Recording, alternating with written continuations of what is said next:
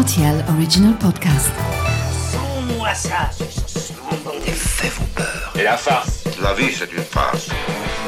Ma soupe, s'il vous plaît. Ça tord les chocolates. Mon scarpe, mon germe-là Mais combien de fois je dois vous dire que c'est susceptible, l'aubergine?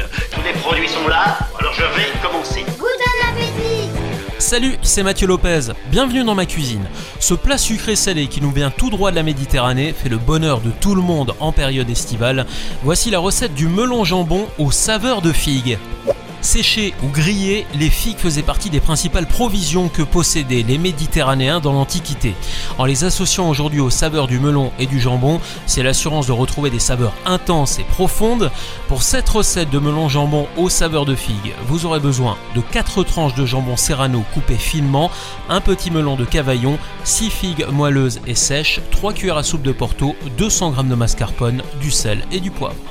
Vous coupez les figues en fines lamelles maintenant. Mettez-les dans un bol avec le porto et laissez mariner durant 15 minutes. Pendant ce temps, coupez le melon en deux, enlevez les pépins et détaillez-le en petits dés. Mettez le mascarpone et une pincée de poivre dans un saladier, puis vous ajoutez le melon et les figues avant de mélanger le tout pour former une farce.